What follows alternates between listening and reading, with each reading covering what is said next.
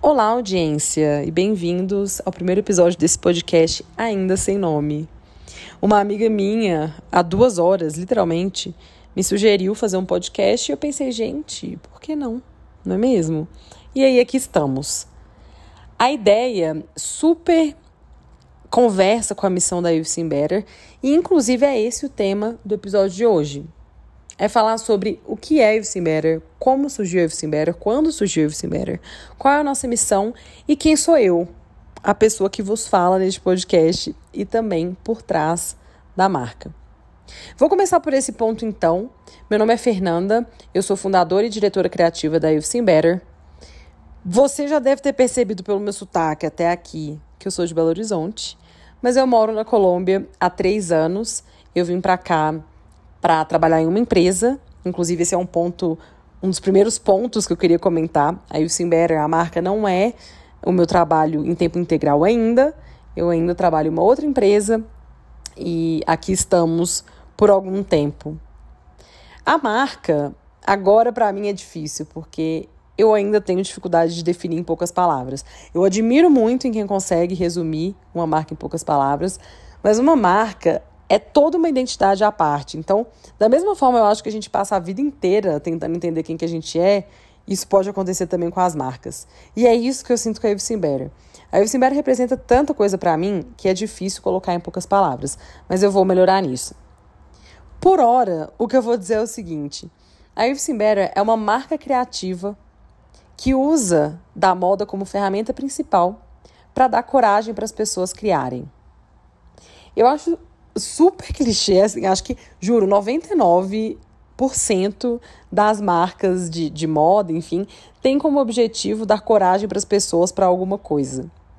E esse clichê, ele existe por uma razão. Ele existe porque, de fato, a moda empodera.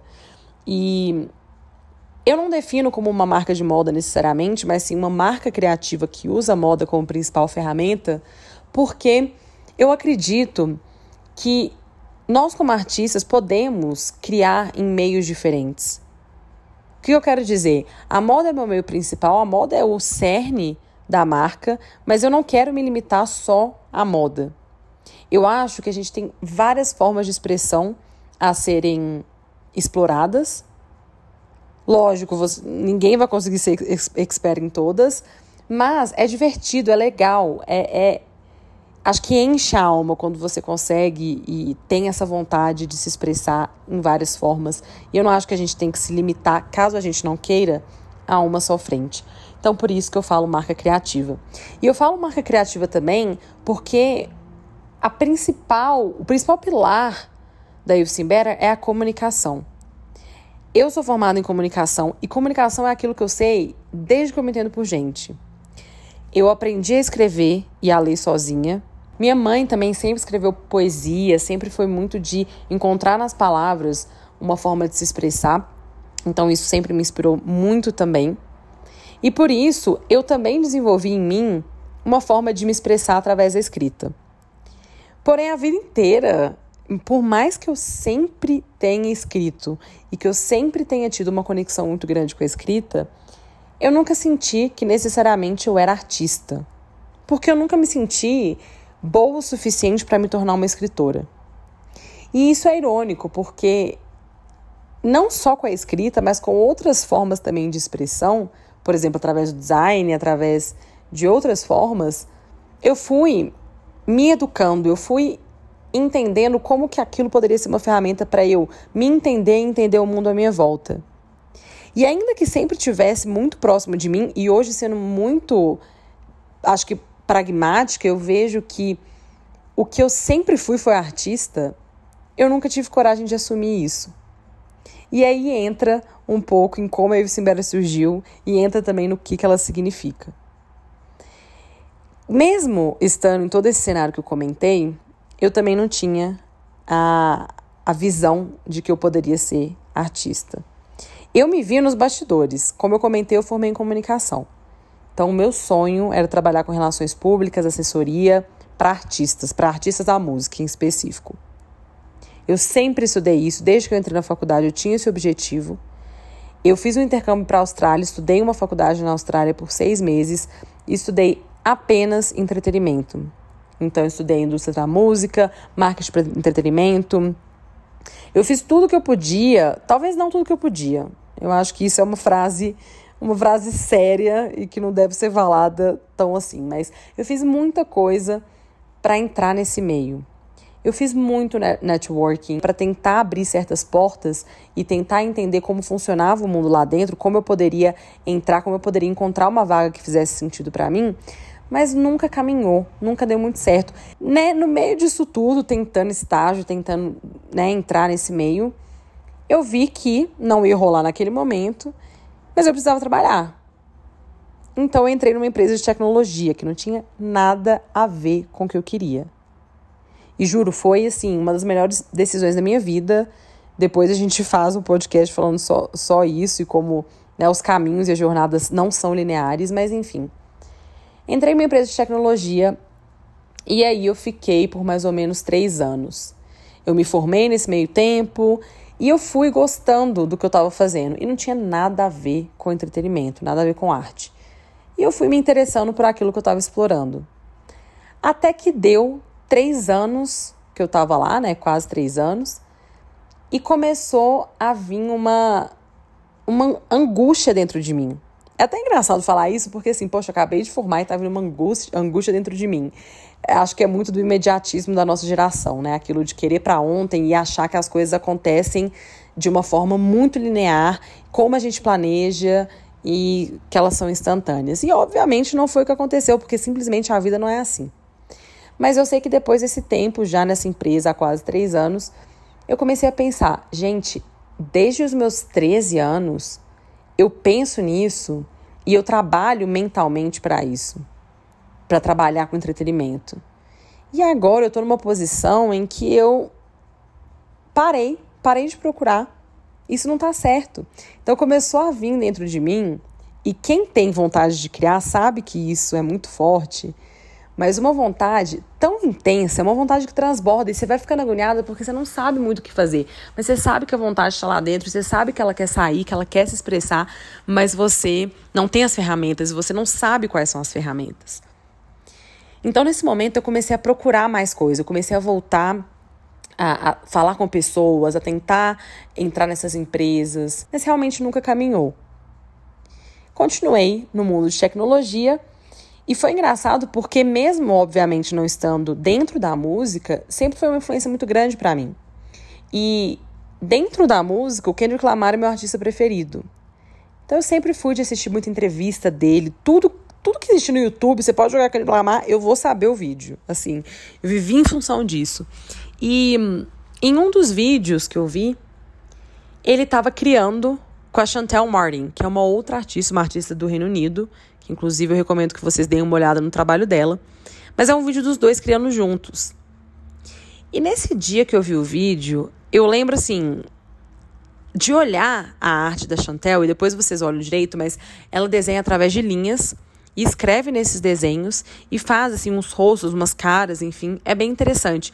Mas era um tipo de arte que eu não estava acostumada a ver.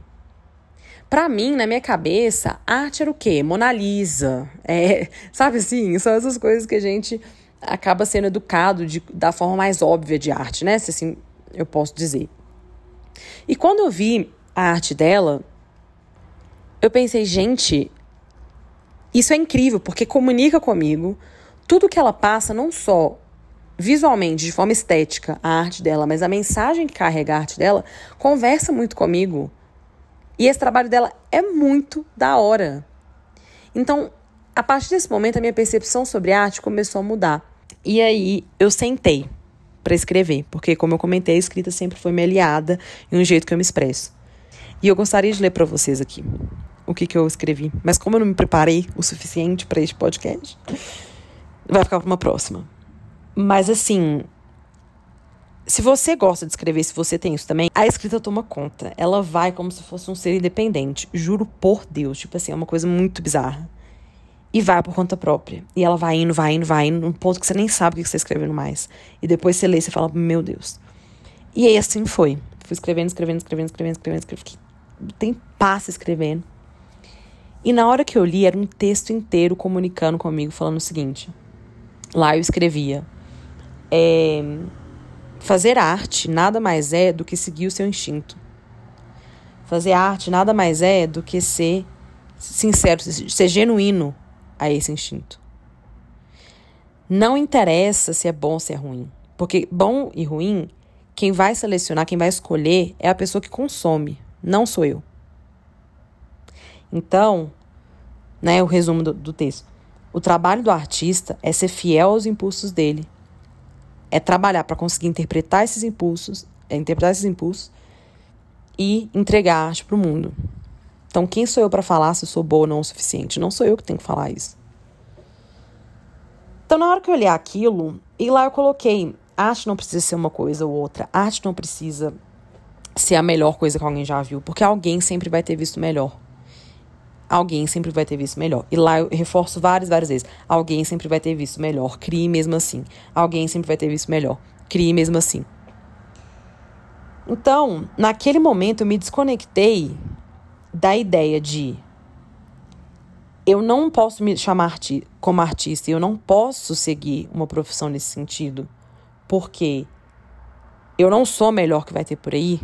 As pessoas que eu gosto, que eu sigo, são muito melhores. E eu comecei a adotar uma mentalidade que é: todo mundo já viu melhor, e isso não pode ser um ponto limitante para me travar. E assim como ele não pode ser um ponto limitante para me travar, ele não pode travar ninguém. Porque a gente fica fissurado nessa definição de o que é melhor, né? Então, poxa, eu, eu fiz algo ok, mas tem algo melhor. Então não é bom o suficiente para ser relevante. E essa é a maior, assim, é o maior erro que a gente pode cometer. Porque isso fica entre a vida que a gente vive e a vida que a gente quer viver. Né? A comparação é muito pesada. E, e eu falei, poxa, eu preciso passar essa mensagem. Eu preciso começar a falar mais sobre isso. Eu preciso fazer as pessoas entenderem que elas não têm que ser as melhores do mundo para elas fazerem algo que é relevante. Eu preciso, é, comigo mesma, atender esse pedido que eu tenho dentro de mim, que é de entender a mim mesma e de entender o mundo através da arte. Através, seja lá o que for arte. É roupa, porque roupa, né? Moda, enfim. É, é o que eu sei. Teve uma época também que eu já quis ser, ser designer de moda. Então, moda é uma coisa que eu gosto, que eu tenho afinidade, que eu, que eu tenho, assim, alegria pensando e fazendo. Mas pode ser qualquer coisa. E nesse texto eu falava também: crie em qualquer lugar. Mas crie. Cria na parede. Cria num, escreve num carro. Escreve, sabe? Não tem que estar tá dentro da caixa. Ah, escritora que escreve. Não, vou escrever em roupa. E é o que eu faço. Por exemplo. Então, assim, ó, 20 minutos aqui já. Empolguei, pessoal, empolguei. Mas foi assim, então, que a Epstein surgiu. Então, você já viu melhor. É um lembrete diário de não se, não fique fissurado na questão de que é bom e ruim. Quem é bom e ruim, quem escolhe a audiência. Sempre vai ter gente que, acha, que vai achar que é bom, sempre vai ter gente que vai achar que é ruim. E tá tudo certo. Crie mesmo assim, faça mesmo assim, seja quem você é mesmo assim. E é isso, pessoal. É esse, é esse o resumo. No nosso site, então, ilcimbera.com tem o e-commerce, que aí vocês podem ver as roupitas, é, olhar direitinho, comprar, enfim. E lá tem também os links para o blog, para newsletter, que é onde a gente fala sobre criatividade, cumpre essa missão de espalhar a palavra da criatividade para quem quer ouvi-la. Então é isso, pessoal. Também não sei ainda como terminar, mas, para esse de hoje, eu vou pensar para um próximo, pode deixar. Mas para o de hoje, é só um obrigada a quem chegou até aqui. Obrigada quem, enfim, acompanha a marca. E é isso, pessoal. Até a próxima.